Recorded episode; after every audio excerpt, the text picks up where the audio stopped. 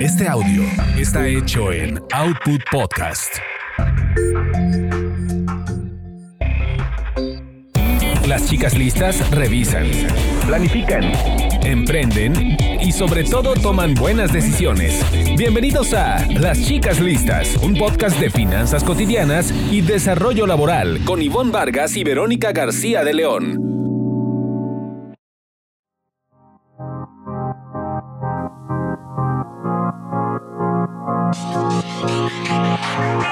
Hola, hola, hola. Muy bienvenidos a este podcast, su podcast de confianza, chicas listas. Los saluda Verónica García de León y le doy la bienvenida también a mi amiga Ivonne Vargas. ¿Cómo estás? ¿Cómo estás, Verónica? Qué bueno escucharnos en este programa, podcast, donde les presentamos, ya saben, información muy práctica sobre finanzas personales y también eh, para tips para el desarrollo de su carrera. Voy a aprovechar, eh, antes de que nos mande a un corte nuestro productor, para recordarle las redes sociales, arroba las chicas listas en Twitter y en Instagram, chicas listas podcast, para que nos comenten, por favor.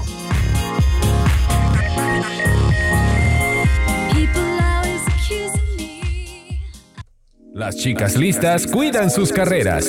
Aprende a ascender y enfocarte en tener el trabajo que deseas.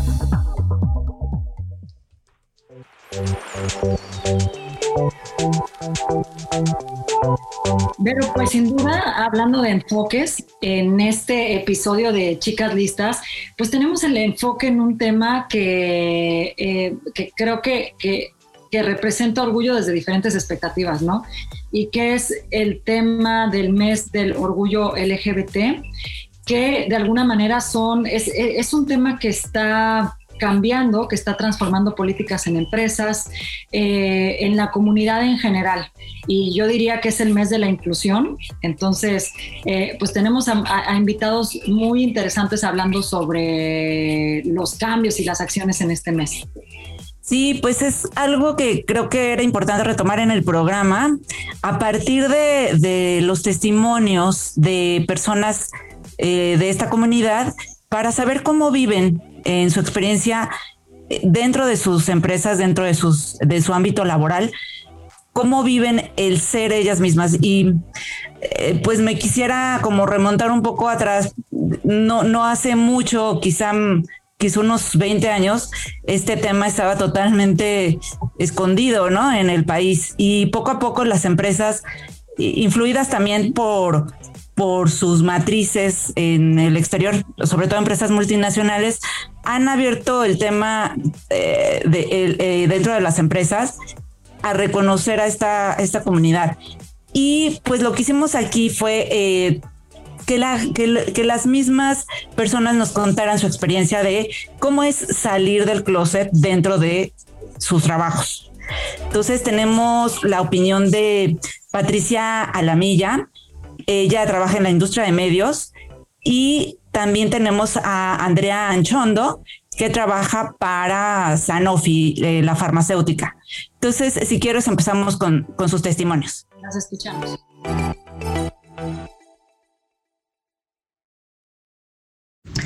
Eh, creo que nunca me he abierto completo y oficialmente en el ámbito laboral.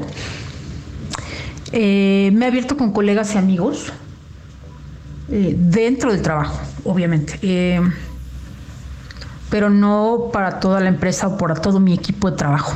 ¿no? Eh, me ha abierto cuando son buenos colegas y son buenos amigos. ¿no? Siempre ha sido una experiencia buena, digamos positiva. nunca he tenido ningún rechazo. ni ha cambiado el trato tampoco. Creo que la ventaja ha sido también que pues me ha abierto, he abierto mi orientación sexual eh, con amistades, ¿no? Dentro del trabajo, ¿no? Somos colegas, pero también somos, eh, he forjado buenas amistades con, con, ellos, ¿no? Sobre todo, principalmente en, en mi anterior trabajo y eh, principalmente en mi anterior trabajo, ¿no? Eh, también lo hice con el, con el trabajo anterior a, a ese trabajo eh, pero siempre ha sido en ese, en ese tenor. ¿Cuánto tiempo después de que eh, de que lo hice en el ámbito familiar, híjole, eh, creo que como 10 años, más o menos. No, nunca he recibido un trato diferente de mis compañeros, eh, de mis amigos en el trabajo que a quienes les cuento, con quienes abro mi orientación sexual, tampoco de mis jefes. Em, creo que hasta el momento me he abierto, he, abierto mi orientación sexual con dos jefes, ¿no? Eh, uno hombre, otra mujer. Eh, nunca ha habido tema, jamás.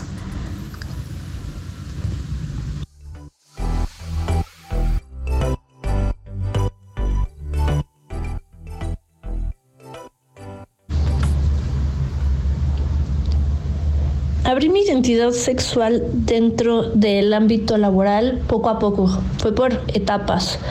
Primero con la gente que más eh, convivía, mis compañeros de equipo y, así sucesivamente. Creo que iba, iba por, por capas. Eh, pero creo que donde fue un es salir del closet o me abrí muchísimo más en cuanto a mi identidad, preferencia sexual, fue cuando me iba a casar, porque ahí sí, al menos era mi sentir, pues no había otra, ¿no? O sea, yo tampoco estaba dispuesta a mentir y decir que era esposo en lugar de esposa. Y, y ahí fue cuando enfrenté un poco más la, la, situación. Recibí muy buenas respuestas en el aspecto de apoyo. Creo que la empresa donde estaba no estaba preparada para este tipo de cosas. Sin embargo, no sentí ninguna discriminación o, o algo similar. Entonces, este fue algo más retador personal. Creo que uno tiene a veces expectativas o, o se imagina cosas que ni siquiera pasan. Entonces fue, fue más ligero de lo que yo hubiera imaginado.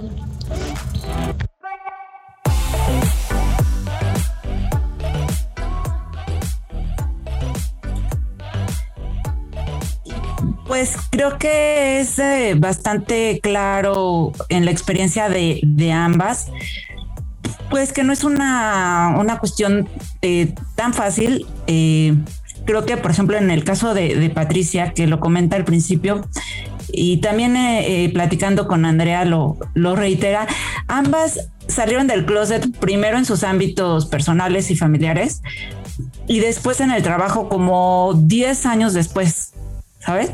Entonces, sí es un ámbito en el que yo creo que no es tan natural porque pues las empresas no lo han hecho tan natural, ¿no?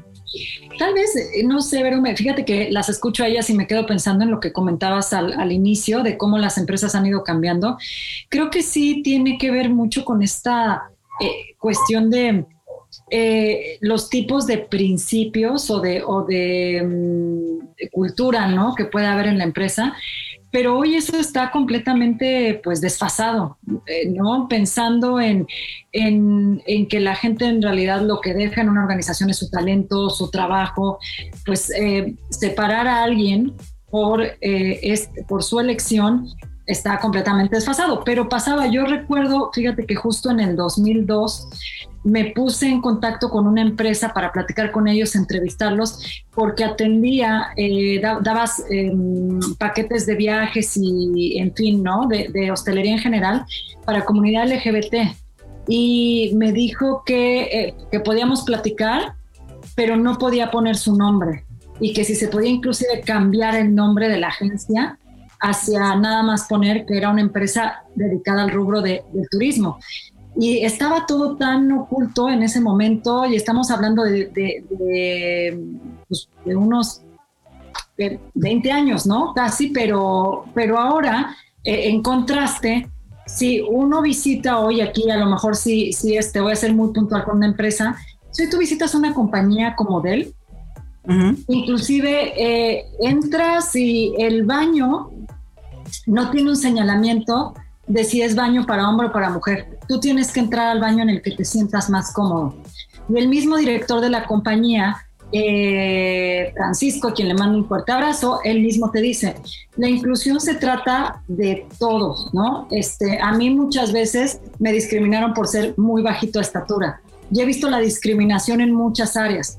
Entonces, si nos vamos a mover como empresa, hay que cambiar la cultura y empezar por detallitos tan pequeños como entender si la persona eh, se siente cómoda o no entrando a un tipo de baño, y eso es por cultura, los colaboradores lo tienen que entender.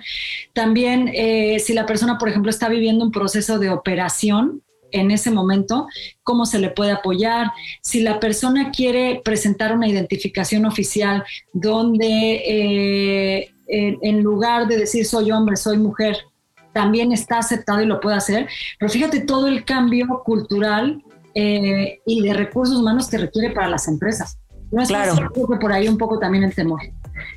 Y bueno, pues finalmente el, tema ha avanzado dentro de las empresas.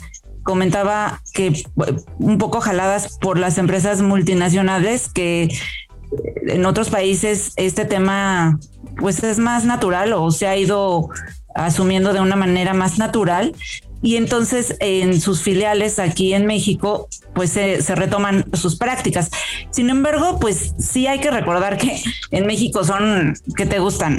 5 millones de empresas y pues que estas empresas multinacionales o las que se están abriendo en el tema eh, pues son las, las menores, ¿no? Digo, no es por, por desacreditar o no tomar en cuenta los esfuerzos, pero pues sí, que eh, alrededor de, de 200 empresas en México son las que aproximadamente tienen políticas de diversidad e inclusión. De hecho, fíjate que hay una norma oficial mexicana de, de, igualdad laboral y no discriminación, dentro de la que el que entraría este tema no es el único porque la no discriminación incluye por raza, nacionalidad, sexo, género, edad o discapacidad, ¿no?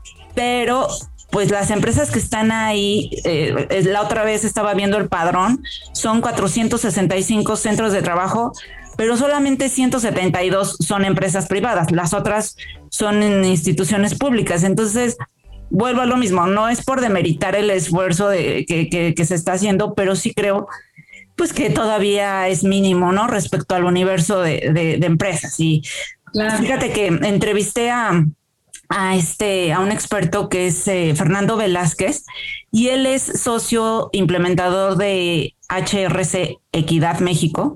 Y esto es una encuesta que mm, certifica a las empresas eh, a las mejores empresas LGBT para trabajar. Eh, y es muy interesante porque esta encuesta pues cada vez la contestan eh, más empresas y este año la, certificación la obtuvieron 212 empresas, 212 empresas. De estas 98 son mexicanas o no, 90 y tantos son mexicanas, ¿no? Entonces, si quieres, escuchemos lo que él dice respecto a la importancia o, qué pasa cuando una empresa no tiene este tipo de eh, políticas. ¿Qué implica salir del closet para una persona LGBT en una, en una empresa cuando no tiene políticas desfavorables?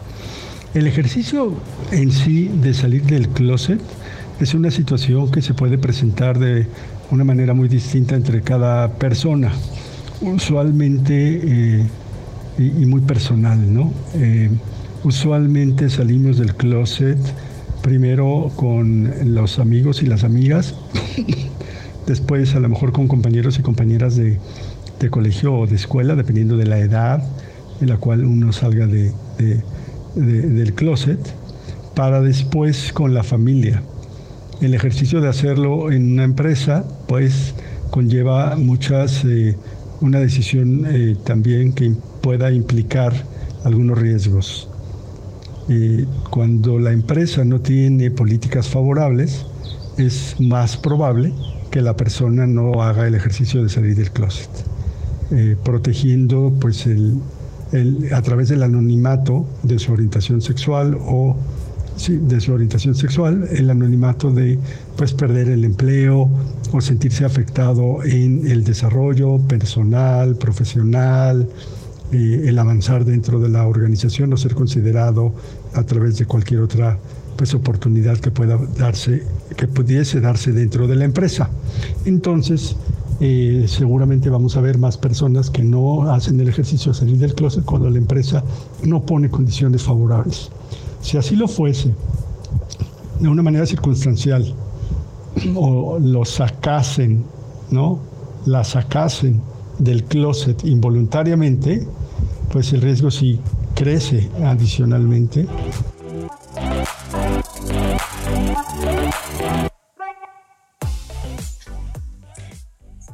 Pues lo que pues el riesgo, ay, perdón, es que el riesgo cuando cuando toco el tema del riesgo, este, me acordé de, de una encuesta que estuve revisando a nivel de América Latina, en donde fíjate que eh, la comunidad LGBT IQ más, bueno, es que eh, se agregaron este, otras dos identidades a, intersexualidad y queer.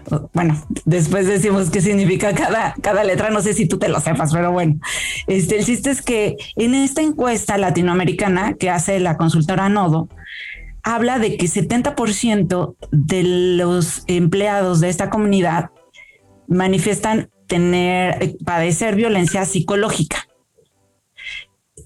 Que es esta micro, estas son estas microagresiones que quizá no son la discriminación abierta y pura, flagrante, sino estos, estas bromitas, ¿no? Eh, estas eh, sarcasmos, ¿no? O indirectas, o simplemente la exclusión de ciertas actividades sociales dentro de la empresa por pertenecer a, esta comunidad. 70% en México. Se me hizo muy alto. Eh, pese a que cuando la pregunta era si habían padecido discriminación en general, eh, 30% había respondido que, que sí y la mayoría dijo que no, pero cuando hablaban específicamente de, ciertas violencias, la violencia psicológica y la violencia institucional, pues tenía la primera, te digo, 70%, pero esta institucional el 34%, ¿no?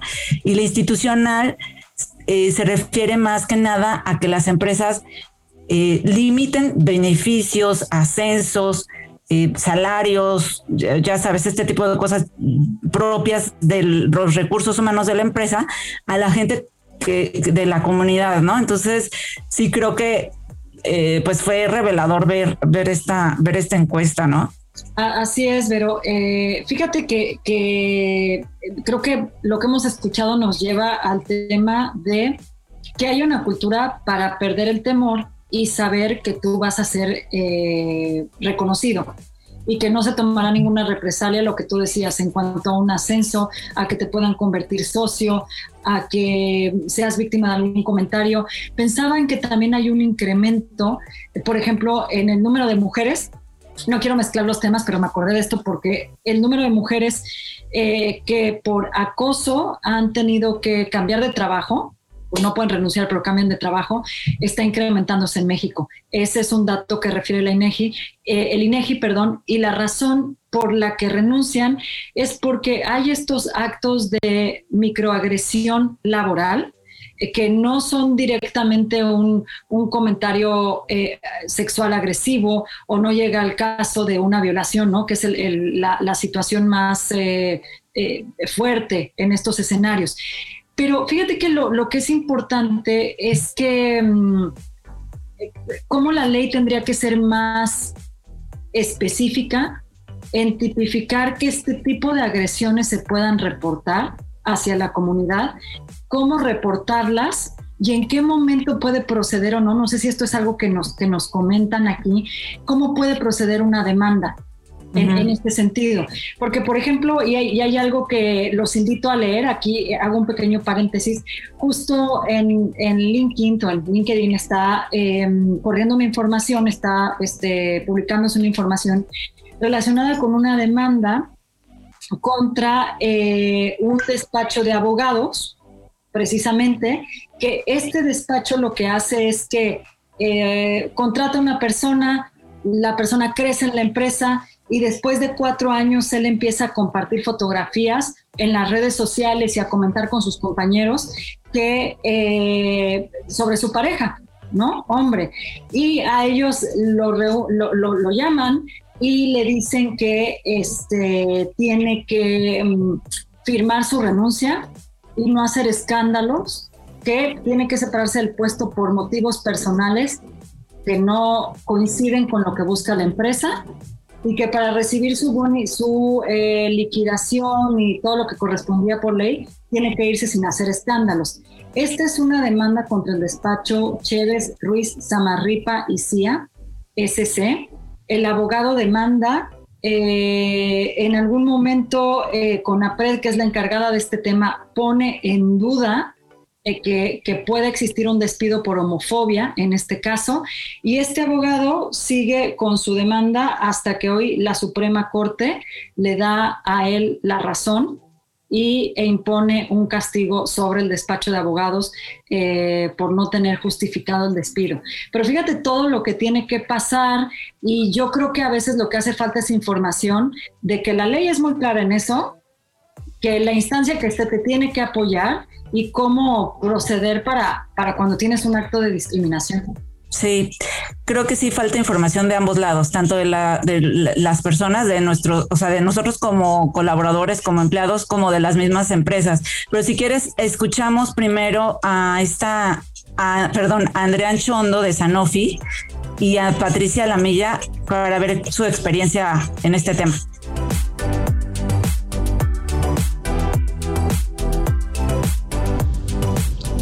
En un par de ocasiones he sentido un poco de rechazo o de cambio en cuanto a la actitud de la gente hacia, eh, hacia mí, cuando, cuando abiertamente digo mi preferencia sexual o hablo de tener novia en lugar de novio o, en su momento cuando estaba casada con una mujer. Eh, son esos microdiscriminaciones, por llamarlo de alguna manera, cuando tú sientes que ya esa persona no está tan cómoda platicando contigo. Fueron dos personas específicamente las que se me vienen a la mente que sí existió un antes y un después de nuestra relación laboral. Al final se pudo trabajar sin problema alguno, no pasó a mayores, pero como persona, como individuo, al menos yo sí sentí ese, ese cambio, ese antes y después. Yo no había tanta comunicación, tanta apertura, tanta confianza, ya simplemente eran temas 100% laborales y algunas veces cuesta un poco de trabajo el, solo hablar de, ámbito laboral porque pues somos seres humanos y, tenemos somos un todo no podemos separar una cosa de, de otra entonces, esos son los, bueno, el ejemplo con dos personas que se me viene a la mente que les puedo compartir de una pequeña discriminación dentro del trabajo, pero al final pudimos, pudimos lograr trabajar bastante, bastante bien, pero dejando al lado el ámbito personal. Problema como tal, ¿no? Pero sí una incomodidad y una insatisfacción eh, de no poder compartir ciertos... Eh, temas eh, más allá de lo estrictamente em, laboral, ¿no? Que vayan a temas personales. Entonces, más bien es eso. Creo que también llega un punto en el que ya cuando vives con una pareja y que estás buscando eh, eh, pues formalizar esa relación y sobre todo asegurar asegurarte en términos este em, sociales, es decir, tener tu seguro, asegurar a tu pareja, todo esto, eh, sí se vuelve como un tema, ¿no? No he, tenido un problema exactamente, pero la verdad es que hoy en día pues no tengo esa seguridad eh, eh, social con respecto a, mi pareja, porque em, pues sí, nos da un poco de escosor, ¿no? De, inseguridad, de miedo, de sí, de temor, ¿no? Eh, cambiar nuestros planes de seguridad social dentro de nuestros trabajos. Eh, y eso implica, pues sí, revelar que estás eh, casada con una persona de tu mismo sexo. ¿no? Entonces, no es un problema, pero sí se puede convertir en un problema desde ese punto de vista. Hasta ahora, más bien, para mí ha sido un tema de, de insatisfacción, de incomodidad, ¿no? Solo eso. En cuanto a mi desempeño, me parece que no. Creo que no ha impactado eh, de gran forma en mi desempeño, pero creo que em, podría ser mejor como líder eh, si pudiera yo abrir, ¿no? Abrir esa parte de mi vida con los colaboradores, ¿no?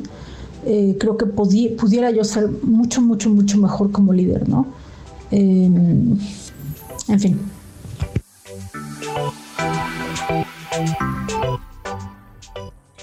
Justo, justo uno de los temas que, que se maneja dentro de las empresas que sí tienen políticas de diversidad y de inclusión es que el hecho de, de, abrirse y de tener estos ambientes propicios para que la gente se abra eh, a ser como es,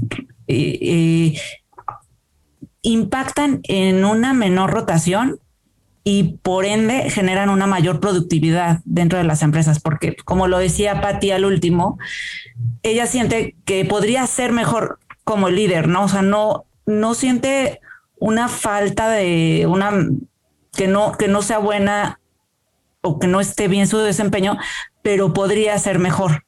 Entonces, sí hay, incluso eh, Fernando Velázquez compartía en, la entrevista algo así como un 50% de reducción en la, en la rotación de las empresas que tienen alguna, algún tipo de, este, de, políticas a favor de la comunidad LGBT. Y pues sí, suena lógico porque si tú te sientes bien y te sientes segura de ser como eres, no tienes que estar escondiendo una parte de tu vida, pues eso te permite sacar todos tus talentos y desenvolverte abiertamente, ¿no? Yo me quedo pensando en esa palabra que alguna de ellas dijo, siento como un escosor o como una reserva. Y eh, la verdad es que en, cuestión de recursos humanos, si tú tienes ese talento y para ocupar una posición y tal, pues no, no debería eh, existir como esta, este cambio de actitud que, te limita. Y fíjate que no sé si este dato tiene que ver con los que tú nos comentabas hace rato, pero, pero eh, en encuestas que se han hecho para México, lo que arrojan es que 35% eh, por ciento de las personas gays, lesbianas, bisexuales y transgénero además de eh, otras iniciales que se agreguen, han sido algún, eh, víctimas de discriminación en su lugar de trabajo y eh, también como al 20% de las personas LGBT señala que se les ha preguntado sobre su orientación sexual cuando van a una entrevista de trabajo o cuando están llenando los papeles y ahí sí, pues hay que ser muy claros que la ley castiga y castiga con una multa este tipo de cosas. Insisto que a veces el tema es cómo lo demuestro, cómo reúno evidencia para demostrar que estoy viviendo un acto de discriminación. Eh, y pues las empresas en ese sentido, eh, yo creo que las más conservadoras no alcanzan a ver la, el, índice de retención, cómo pueden mejorarlo o evitar esa rotación a través del reconocimiento. Pero todo es como muy de, de cultura, ¿no? Me parece. Incluso creo que no nada más no alcanzan a ver eso, sino no alcanzan a ver que el, el tener un, general o propiciar un ambiente eh, a favor de, la comunidad LGBT no es nada más como un, una buena práctica de recursos humanos, sino que es ley, o sea, es ley en el sentido de que, de que las empresas por ley deben de evitar la discriminación laboral y la discriminación dentro de sus centros de trabajo, porque el artículo primero de la Constitución prohíbe la discriminación. Entonces, eh, pues creo que es un poco el, hecho de que la, muchas empresas no tienen el conocimiento de, de, que no es que sea una buena práctica nada más, ¿no? Sino que tendría que ser tomado como un poco con más seriedad y también las autoridades tendrían que ser un poco más estrictas, ¿no? Sí, por supuesto, en, cumplimiento de ley hablamos de este caso de los abogados, tener que eh, alargar el tiempo de demanda y retomar todo con, en este caso, con CONAPRED, porque el seguimiento es muy vago, ¿no? Y entonces eh, prácticamente con eso te dicen no procede. Exacto. Y bueno, pues ya eh, vamos con los últimos comentarios de, de Patti y de, de Andrea, Andrea, perdón, respecto a ¿Cómo ven a las empresas eh, que eh, si, están cumpliendo o no en este sentido las, las empresas con las que eh, trabajan actualmente o cómo se sienten al respecto? Sí que las escuchamos.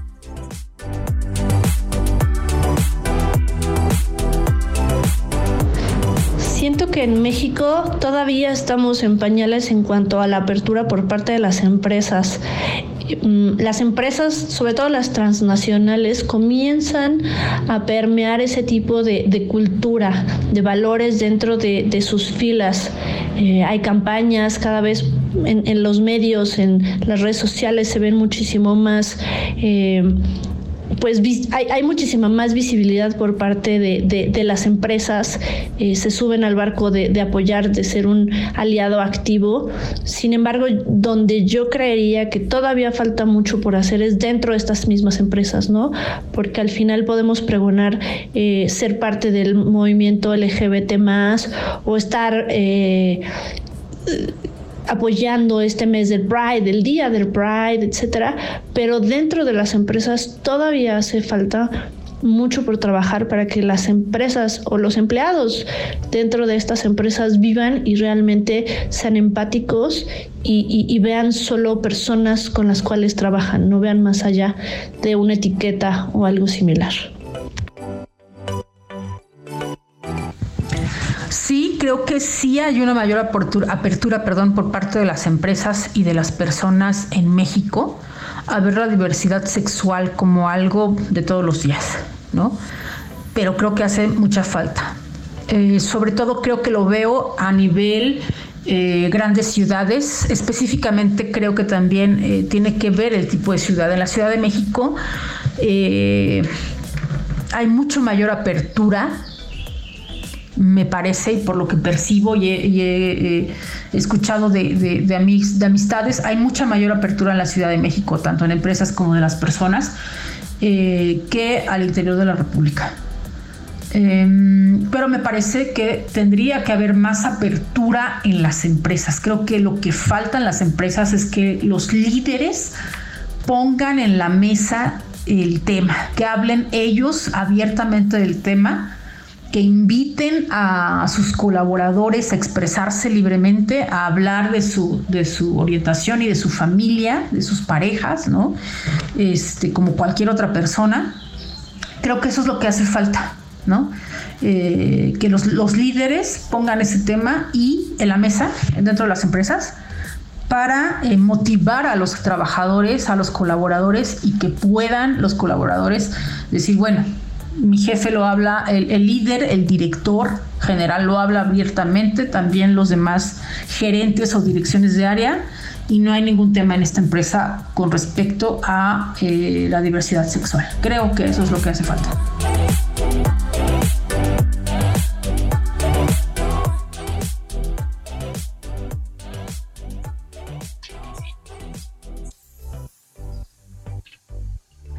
Pues sí, y bueno, creo que eh, teniendo el número de empresas que, salieron como las más, eh, las mejores para trabajar, que te cuento que son 212 según esta encuesta de HRC eh, Equidad México, es un número pues muy reducido, ¿no? Todavía hay mucho por hacer dentro de las empresas, por parte de las autoridades también, y pues pues vamos avanzando, pero pues creo que sí falta, ¿no?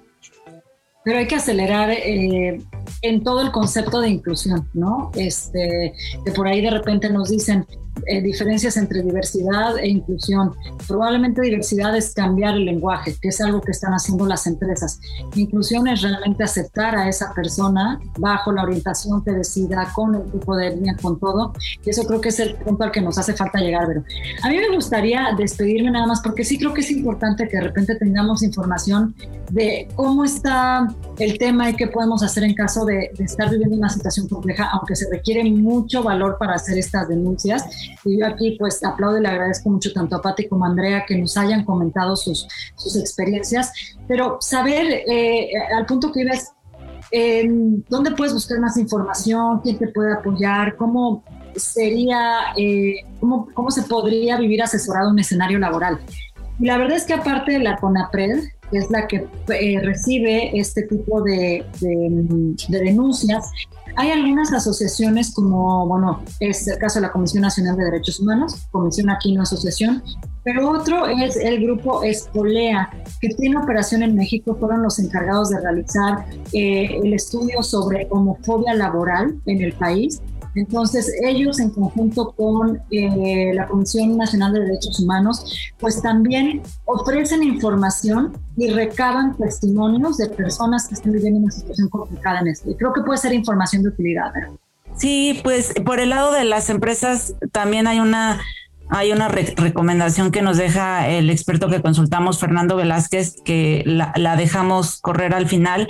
Y bueno, pues seguir que, eh, con este tema eh, también, aunque no seamos de la comunidad LGBT, pues si vemos alguna injusticia, también denunciarla. Creo que no está de más para no ser cómplices o simplemente dejarlo pasar, ¿no? Si lo dejamos pasar, no se puede ser, no podemos ir con la bandera de inclusivos en esta vida.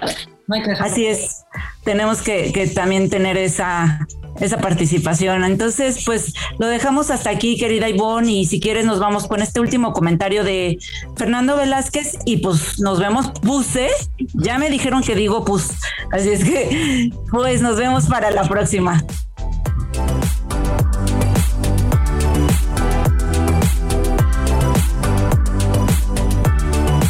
Nuestra recomendación es que las empresas construyan puentes favorables, políticas, a través de políticas, a través de buenas prácticas, a través de buena capacitación y de comunicación eh, en el entendimiento de los derechos de las personas, hasta inclusive el derecho de expresar su orientación sexual de una manera libre, sin poner en riesgo dentro de las, eh, su permanencia dentro de la empresa.